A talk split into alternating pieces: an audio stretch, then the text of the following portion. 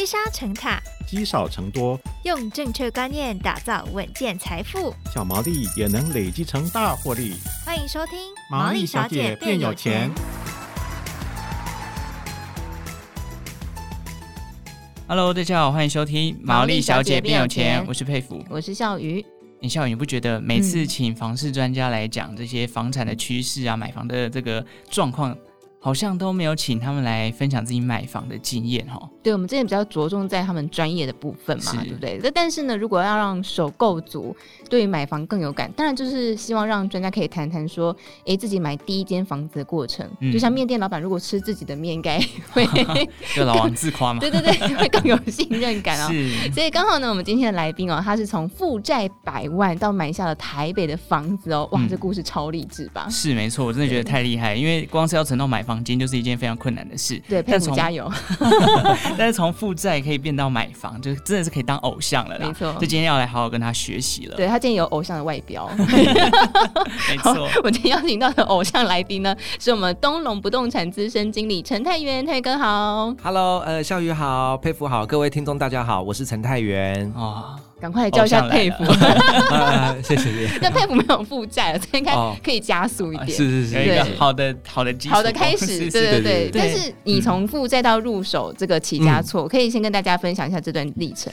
好，呃，是这样的，就是我我其实我从小家境都不错。那认识我们家的人都知道，就是啊，我们家就是饶河街观光夜市版的王永庆。哦，对，所以其实我在出社会以前，我对金钱是一点观念都没有。嗯，哦，因为反正就爸妈会给零用钱。是对。那后来呢，就是呃，我大学毕业之后当完兵了以后，然后就是满腔热情、理想跟抱负。是然后因为以前年学生时期就是政治狂热者，嗯，所以那时候就满腔热血的跑去参选这个。台北市松山信义区的市议员的选举，哇，对，那可是就是选举的过程，当然就很辛苦，最后是失败。可是，在这个过程当中呢，有体悟到最重要的两件事情。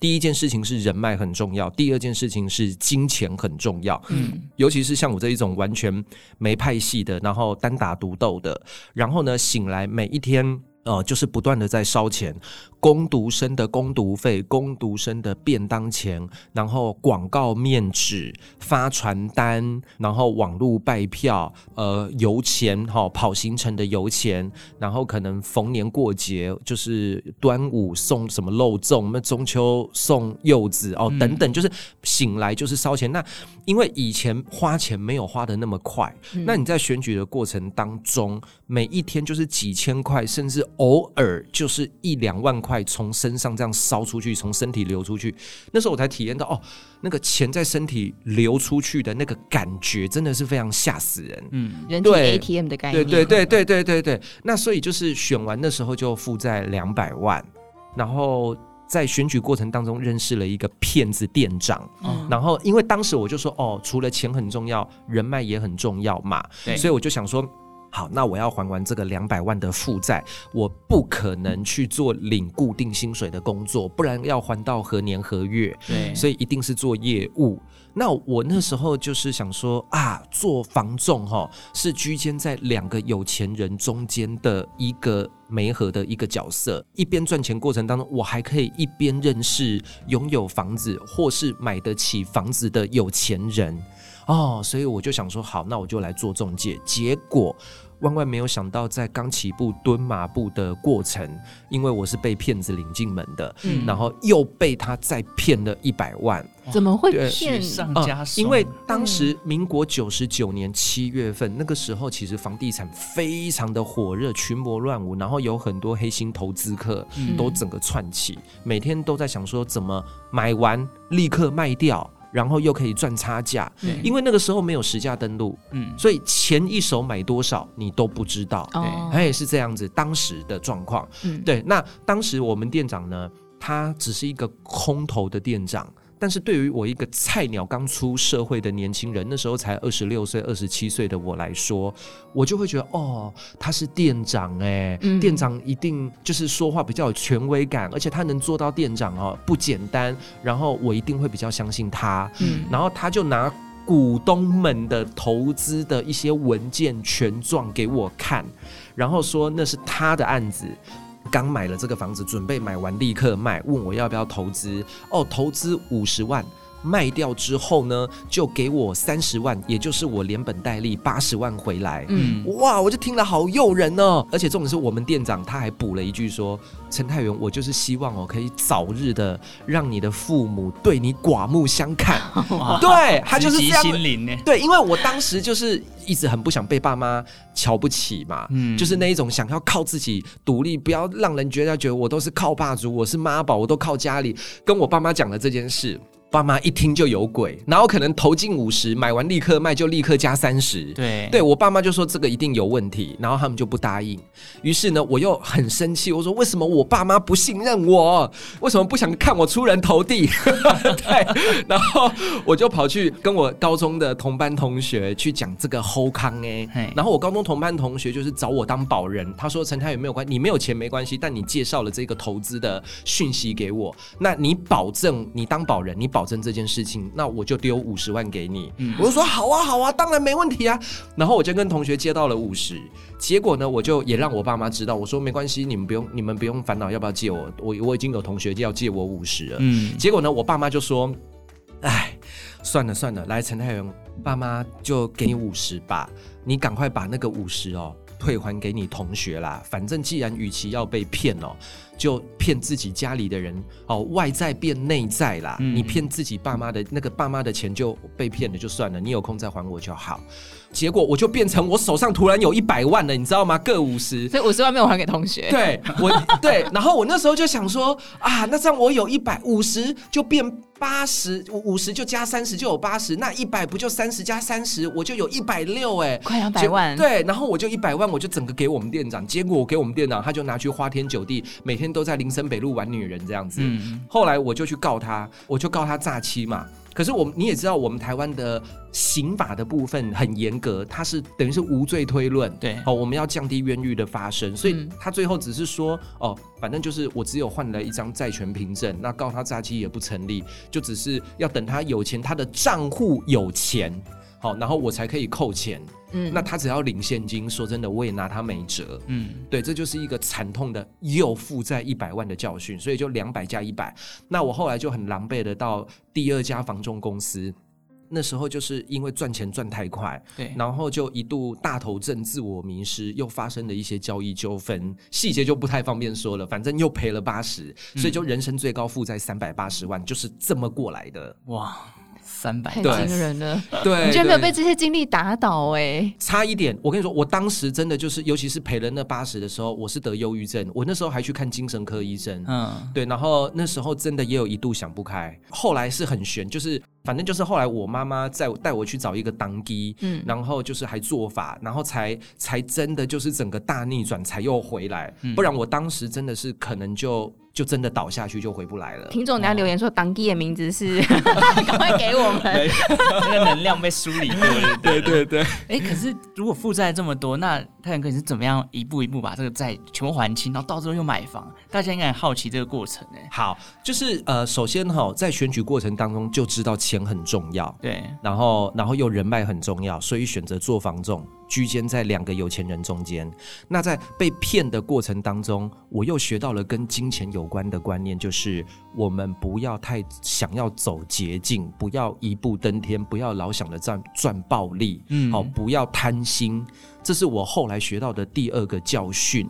好，那在过程当中呢，我当然，呃，我有在电视看到很多财经专家哦、呃，理财专家都说，哦，我们理债理财都要同步进行，嗯，你不可以把赚来的钱全部都拿去还债，嗯，不然的话，万一紧急事故发生怎么办？所以还有紧急预备金的问题。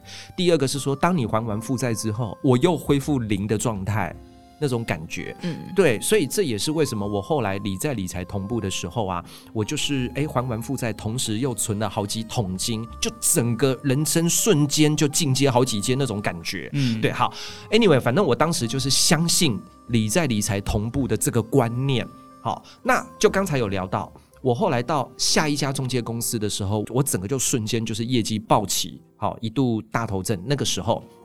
所以呢，我非常的对自己赚钱的能力一度非常有信心。我那时候就想说，好，那我就去买那个美金保单。当时就买了两张各一万块，总共是两万块美金的六年期保单。嗯，也就是说，我要连续六年。每一年都要生出两万块，折合台币大概六十万台币来存这个美金保单，而且这个都不包含其他生活开销、房租哦。嗯，所以就也因为这样子太高估自己赚钱的能力，才有后面一段非常刻苦、自虐，甚至有点变态的一个省钱存钱的过程。哎，我很好奇，所以在你那一段过程，比方说爸妈不会想说啊，看儿子这么辛苦，我就。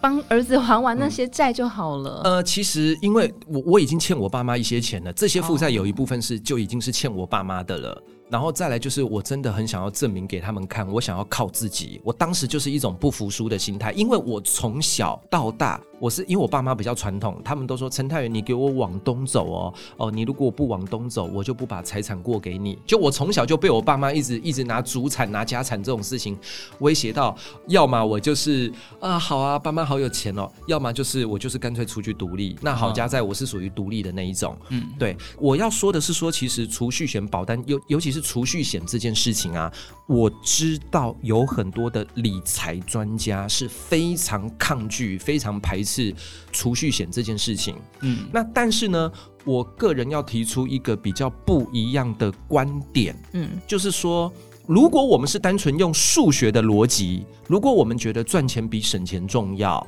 哦，那当然你会觉得储蓄险保单它的利率甚至有的时候比定存还低，根本就没有那个价值，嗯，但是呢。如果像六年期，我讲的不是趸缴，不是趸缴。如果你是六年期的话呢，那它的重点是在它的强迫储蓄的功能。嗯，没错。那对，那我强迫我每次赚的钱，我一定要先去缴保单。那我我缴完保单，剩下钱的才可以花。那我又不像定存定额去买基金跟股票啊，我这个月手头比较紧，这个月就不要定存定额了。嗯嗯。哎啊，我紧急要用钱，好啦，定存解约就好了。哎，反正都不会亏。可是美金。保单是你解约就是会亏，嗯，哎，所以我我就是在这个高压的存钱省钱的过程当中，哦，除了衍生一套呃，就是非常自虐的一些省钱、三餐不花钱等等的一些很猛的一些手段的省钱的方式之外，还有赚钱斜杠哦兼差的部分之外，呃，我觉得就是因为有六年的时间在这个高压的状况下，我就。无形中养成了节俭的习惯，嗯，那从此你就是一个低度消费、延迟享乐的状态。那多赚出来的钱就是可以持续放大你的本金，大概是这样。六年听起来很短，但是你要想，二十五岁的人就会变成三十一岁。对啊，而且 六不是很惊人。六年说短不短，因为你要持股持张持一张股票三年，你都不一定做得到。对对对对对。对，那我也想问一下太原哥，你一直讲说哦，很地狱，很这个很自虐型的节俭，有没有例子可以跟我们听众分享一下？对，因为我本身哦，那时候就想说，好，第一个。呃，所有想要的，通通都不需要，只花必要的。嗯，好、哦，那我当时就已经是一个这样的状态了。那我就在想说，到底还有哪一种必要的开销一样可以省下来？好，那我就想说啊，总是要吃嘛，人都要花三餐嘛。对，所以我那时候就想说，好，那我就想如何三餐不花钱。嗯，那我当时就想说啊，早餐要怎么省呢？哦，我就先花一百五十元去买那个比较便宜的水果。那我就做四份水果早餐，嗯，啊，芭辣四分之一，柳丁四分之一，几颗葡萄、番茄类似这样，嗯，然后我就一盒五十块钱卖给同事，好，因为你也知道，我们现在很多上班族其实在这个水果的营养跟纤维质补充是不够的，嗯，那他们会觉得有一个同事可以帮忙做综合水果餐，哦，可以代代代工这件事情，他们也省工省事。那我就三盒，一盒五十，我就一百五十元，等于是跟我买水果钱我就打平。嗯，对，而且反正我在公司有厨房嘛，用公司的水来洗水果，用公司的刀来来切菜也无所谓。嗯，那自己就吃到那第四份四分之一的水果餐，所以我就早餐有兼顾到营养。嗯，好，那午餐是因为每逢初二跟初十六一定都要拜拜。嗯，那一般的公司都是找公司的秘书去买东西。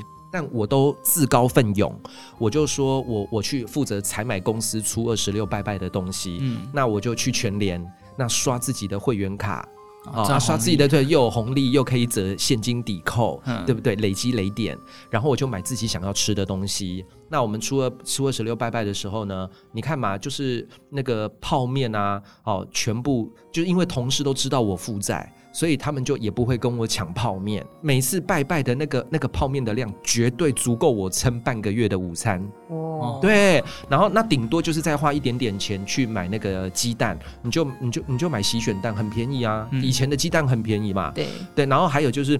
那个你买那个裸卖青菜，就是当季的青菜，你买最便宜的青菜。所以我那时候就是啊，午餐也不用花到钱了哈，午餐就是公司拜拜的钱。嗯，然后呢，晚餐呢，因为我就我虽然我在外面租房子，但我爸妈也住台北市，所以我就回家当妈宝。嗯，因为你想想看哦，就是如果我爸妈他们两个人吃饭，我妈妈她怎么准备晚餐？很难煮哎，其实不好煮。对，那那我回去我就多一副碗筷，他们反而好煮。嗯，而且我觉得。我们现在这个世代啊，对于那个。孝顺的标准哦极低，就是低到就是回家吃饭就好了。对，你知道吗？我的同事、我的朋友都问说：“哎、欸，陈太宇，你晚餐都去哪吃啊？为什么我都跟人家约午餐，我都不跟人家约晚餐？”嗯、我说：“因为我要省晚餐钱，我晚餐我都回家吃啊，家里有煮啊。”我说：“陈太宇，你怎么那么孝顺啊？”我说：“啊，我是为了省晚餐钱呢，我晚餐不花钱呢。”他说：“不对啊，你都回去陪爸妈。”我说：“啊，是哦，原来现在很多人都不爱回去跟爸妈吃饭哦。”对，就是大家会，所以我就觉得说：“哦，原来我回去吃免费的，然后陪爸妈，大家就觉得我很孝。”顺，然后我还可以省钱，对对，所以我就是长期有六七年的时间，就就是在这样的一个三餐不花钱的一个状态下，嗯，对，然后然后除了这个三餐不花钱呢，还有我当然就牺牲了，除非是公司的预算，公司有公积金，不然呢，同学自己约去外面，朋同事要约去吃饭，要去唱歌啊，我一概不去参加。这个都可以打听得到，哈，大家就觉得我很孤僻，对对对，因为我就我就没有钱跟他们去那个嘛，嗯，那还有就是我只看二轮电影，我几乎都不喝手摇饮，还有一个很夸张的，同学都觉得我很夸张，就是我国小、国中、高中、大学，他们呃陆陆续续，我们这个时代一定会有人要结婚，嗯，对。对，办婚礼，然后我就会收到红色炸弹，因为我当时负债嘛，我就会很厚脸皮的直接。跟那个新郎新娘讲说，因为我负债，那要么我不去，那要么就是说我可不可以用婚礼主持人或婚礼歌手的身份，或者是当你们的工作人员，然后来折抵这个红包钱。嗯、对，那有一些新人就诶、欸、婉拒了，会觉得陈太元会不会太夸张？对啊，但是有一些就说呃，他们知道，好，陈太元你就来，因为我高中华冈艺校，对我又台艺大，我会主持，后来才发现原来我当婚礼主持歌手是。CP 值非常高的，当时有很多这些很奇妙的这些省钱的方法，对，所以就几乎是一个没有什么娱乐，顶多看二轮电影，然后我也没什么运动，所以也因为这样子太高压了，我后来就是我固定每一年都会去照一次胃镜，因为后来曾经有一次胃食道逆流很严重，嗯，所以我就说储蓄险有它的好处，强迫储蓄的功能，但是不可以太高估自己赚钱的能力，哦，对，这是我后来的心得啦，是。对对对，OK，我听到太哥这样从一开始，哎、欸，因为他也高估自己的赚钱能力，就保了一个超高额的保险，对，然后就到后来就变得很自虐的，呃，这个省钱的过程，然后让他可以慢慢的从这些过程当中去体悟到一些事情。但我相信太元哥现在最大的体悟就是要记得顾好自己的胃，哦、真的不能为了不能为了吃东西就导致很容易产生一些胃病，其实不太好。那后来太元哥就开始就是哎。欸投入到，因为自己也是做房仲嘛，所以就去看了房，然后到最后就真的从负债到买房这段过程，对我蛮好奇的，就是呃，因为一般人在负债到变去买房，可能对房子这种东西就是会不太熟悉。你是怎么样慢慢的去建立自己看房的这个 SOP，然后到最后挑到自己的房子呢？啊、呃，应该是说，因为我是房仲嘛，所以我三不五时就是一定每天都在跟房子接触。像我今天来这个节目受访之前，中午的时候我才带客人看房子，哦、所以当然就是我对房子的那个那个敏感度哦，呃、确实是会比较高。那我觉得应该是说，每个人家庭的人口结构。还有就是他的喜好度等等都不一样，所以只能够说适合自己的，当然就是好房子。好、嗯哦，这个要我要先强调。那再来就是说，每个人当然有自己的品味。那所以我自己在呃，现在是二零二三年嘛，我做房仲也差不多快十三年了。嗯，好，那我其实，在三年多前我就买了人生的第一间房子。嗯。那就刚好也是一样，我们这个林森北路门牌的一个小套房，在那个钱柜附近的小套房。那我当时其实看房子哈是这样，就是说你一开始的标准啊，呃，屋况、格局、平数哦等等各方面的条件、楼层等等，好，你可以用很高的标准先去搜寻找房子。嗯，哦，我当时也是这样子，但是呢，唯一有一个条件是你绝对不可以变动。好，它必须要是天花板，你只能往下，不能往上，那就是你的预算。嗯，我当时就是坚持我的预算一定要控制在一千万以内买得到，嗯、也就是最多一千，不然就是九百多。嗯，哎、欸，就是这样。那因为我有美金保单高额高压强迫自己储蓄的那一个。那个很地狱的过程，嗯，所以我学到了一个教训，就是绝对不可以高估自己赚钱的实力，尤其是我们不是固定领月薪的人，我们的收入其实很吃景气，所以说我的紧急预备金的观念后来已经养成了，像我的紧急预备金，我是控制一年度。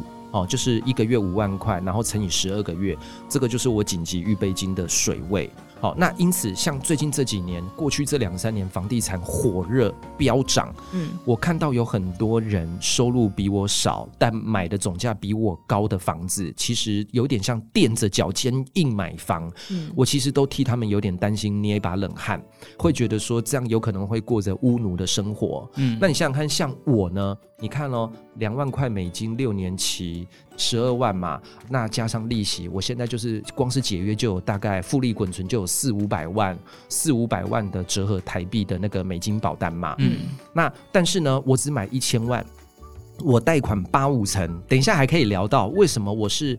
零固定月薪，我的收入不稳定，为什么我还可以贷到八五成？好，这个等一下后面可以聊。嗯，那我贷到八五成，等于是说，实际上我美金保单有存到将近快五百万，那我只拿一百五十万的现金，我贷八百五，我身上还保留三百多万的现金流跟紧急预备金，可以让我做周转。所以说，现在就算哦，去年房贷到利息到现在已经连五升了，房贷利息一直在升，可是因为我房房子买来又是收租，嗯，然后再加上我本来就留了很多现金在身上，对，所以我是一个心如止水，一个很有安全感的状态下，持续的把缴房贷当做存钱的一个概念在养这个房子。可能很多人都会讲，哎，陈太，你你都租房子哎，那你买了房子，为什么你又持续收租？你为什么还继续租房子啊？嗯，哦，原来是因为我租的那个房子跟我买的那个房子。其实条件、地理位置、平数、格局都很相似。好，那我买的房子收租两万，我租的房子那个房东是大地主，是地主，他没有贷款，他没有经济压力，他又人在国外，嗯，他希望找一个稳定的房客，嗯，哦，那他只算我一万六，等于是说我继续租下去，我就有一个每一个月赚四千块的赚四千块的感觉，我就舍不得搬走，哎。对，那我收两万块，我买的那个房子，我就可以用来养房贷，所以我每个月缴房贷大概才一万多块钱，压力也没有很大，嗯，就慢慢存钱，就是一个现在这样一个同步的关的一个状态。是，哎，好奇一下，太原哥，你这样看房子看多久啊？就是到买进、呃。我我我其实因为我做房仲，我是当时买房子其中一个动机是做房仲满十年。然后还清负债，又累积几桶金，所以房仲十年这个里程碑，这个时间点很有意义，所以是买房留作纪念，有一部分是这个，不全然是投资。嗯，那因为我做了十年的中介了，所以我有十年的打底，所以我实际上看房子的过程大概才三个月多，顶多四个月，嗯，我就决定了。对，因为我过去有十年看房的经验了嘛，所以我就很精准啊。嗯，对呀、啊，对呀、啊。好，那就立刻告诉大家，你怎么样从就是不是看月稳定月薪的状态下，可以谈到八五成的这个哦。对，这边要跟大家说，像就是坊间呐、啊，一般人都在教人家的一个做法。是说哦，你就找一个，比如说你自己的公司，虽然不是什么前百大，但是你只要跟公司的老板、会计师讲好，呃，每个月帮你做金流，每个月给你什么，就是做账啊什么的，嗯。哦，让看起来你的存折好像有那个固定的收入。其实我要告诉大家，这个是在教坏小孩，而且、嗯、而且现在银行都很聪明，他们知道你这个公司比较是民间企业的那一种账可以自己做的那一种，他们基本上也不会采信的。嗯，所以说他们现在呢，只要发现你是业务型的工作，嗯，他们就只看一个东西，嗯。就是你的每一年的年度综合所得税的申报，嗯哦而且是连续两年。嗯，对，所以说，因为他知道你收入不稳定，你是年收入，所以他不会只看你一年。所以好家在我在第八年跟第九年，我的年度重所税我都有破百。嗯，对，所以他就觉得说，哎，我的收入很稳定，所以他才愿意让我带到那个就是八五成。那还有就是我买的价格，屋主还赔售个几十万，跟对对比他当时的成本，而且我买在实价登录区间，对，所以银行银行的估价也有到，嗯哦然后再加上我首购，我人生第一次买房，有可以再哦对，是这样的。对，所以就是提醒大家，你如果没有固定收入，你至少买房前两年连续两努年，综合所得税要漂亮哦。要努力就哦对，OK，Mega 在这。OK，好哦。那因为蔡元哥本身是房仲，所以他看房很快。那我就想问一下，因为房仲一定有一些内行的门道，可不可以提供给我们听众做一些参考呢？就在看房的一些过程里面。啊、我觉得看房的过程哦，就是每个人都呃很多的房地产专家都会教人家怎么看房。那我自己的心得就是说，嗯，我跟大家分享，我自己就算是房仲，我也有吃过鳖的经验哦。哦那那我就跟大家分享，那所以大家要把它学起来，就是记得千万不能只是看房子，嗯，还要闻房子。然后说啊，怎么说？哦，是这样的，因为我是租屋族，我曾经有一次啊，就是我就很喜欢边间两面采光、厕所开窗的房子。曾经在好几年前，我租了一间房子，哇，高楼层，景观视野超好的耶，然后厕所也有开窗啊，然后还有阳台又天然瓦斯，简直完美。然后我当下白天看都没有任何异状，嗯。结果我就赶快就签约，我就我就确定要租了。嗯，结果就是租，因为签一年嘛，签一一年后我就我就退租了，因为我真的受不了。因为后来搬进去之后，好，我才发现这一栋它的隔壁对面的大楼，我住的是十二楼嘛，对，它对面那一栋大楼大概是十一楼，所以它的顶楼平台十二楼刚好对到我，嗯。好，然后呢，它有那个抽风机，就是哦排烟管，排烟管。结果我对面那栋大楼，它的一楼是烧烤店，哦，然后晚上才经营的。哦，结果他晚上，我想说可以开窗哎，那个夏天嘛，我不一定要开冷气，我要省钱，我是省钱达人啊，我不要开冷气，我开窗户，空气对流通风。结果那边我家那边一大堆那个烤烤肉的味道，就这样子一直飘进来，受不了。所以我要告诉大家，就是说，看房子你不能只看你这一栋。你周边的一楼有没有那种味道很重的餐饮业？嗯，然后还有就是，你有的时候人家餐饮业白天不营业，对，是晚上营业，所以你白天看一次，晚上一定要看一次，要闻有没有一些怪味道。而且你知道，像有一些新大楼啊，你知道像我们那个排水管的管线，正常来讲你要有一个存水弯，嗯，因为你存水弯那个水才会在这边，你才可以阻止蟑螂异味上去。对，对不对？因为你这边有水。结果呢，像你知道，像北安路、大直北安路就有一栋大楼，而且就在捷运站附近哦。好，嗯我我就不讲名字了。嗯它很新哦。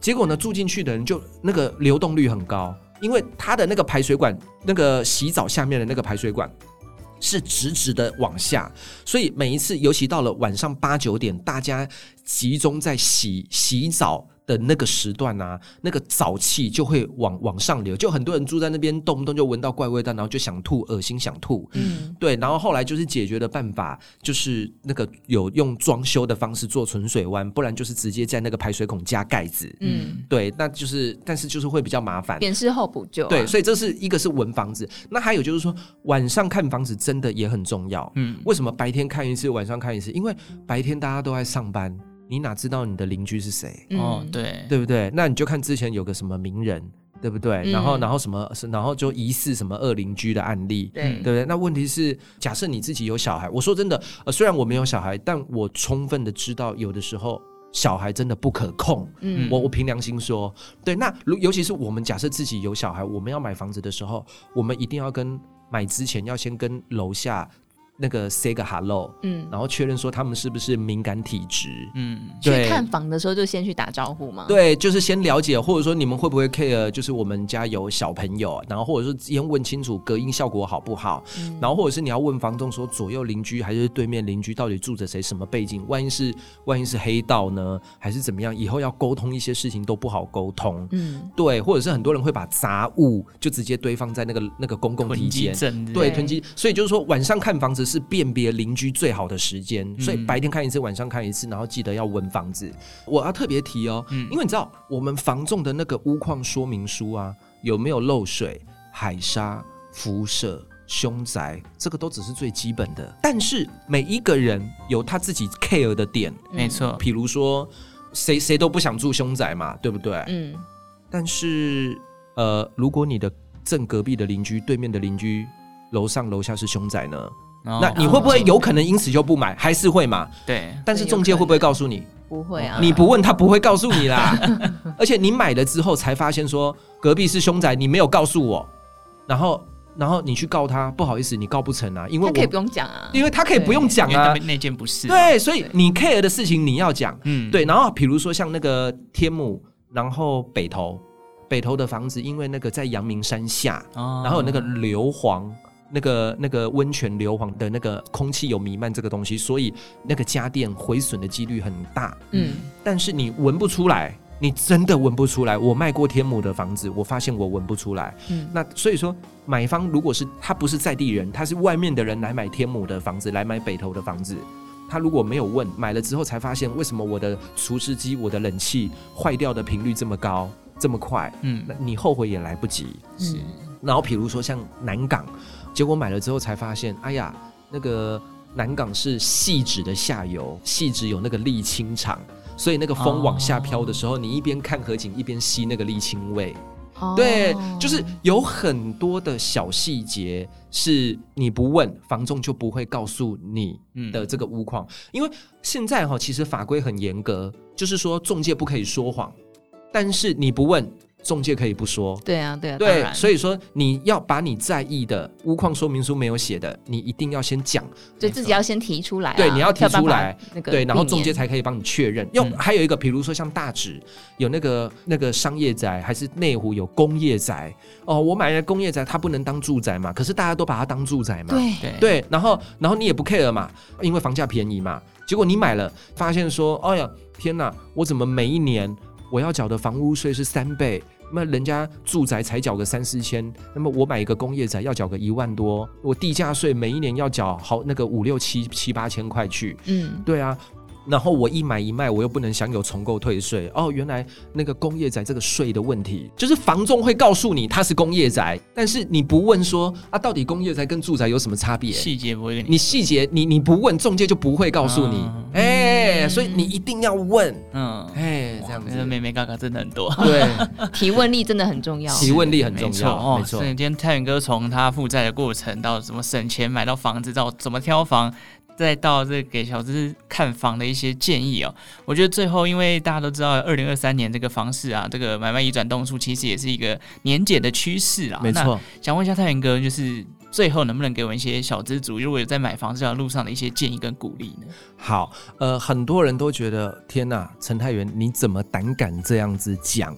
好，那我必须要说，我本来就不是靠一直唱多房地产来卖房子。我觉得老是说房地产只涨不跌才有办法卖房子的中介，那个 level 太低。平心而论，我个人是觉得目前的房地产的状况就是一个不晓得要跌多深、跌多久，目前我还看不到底部的状态，显然要盘整个三五年。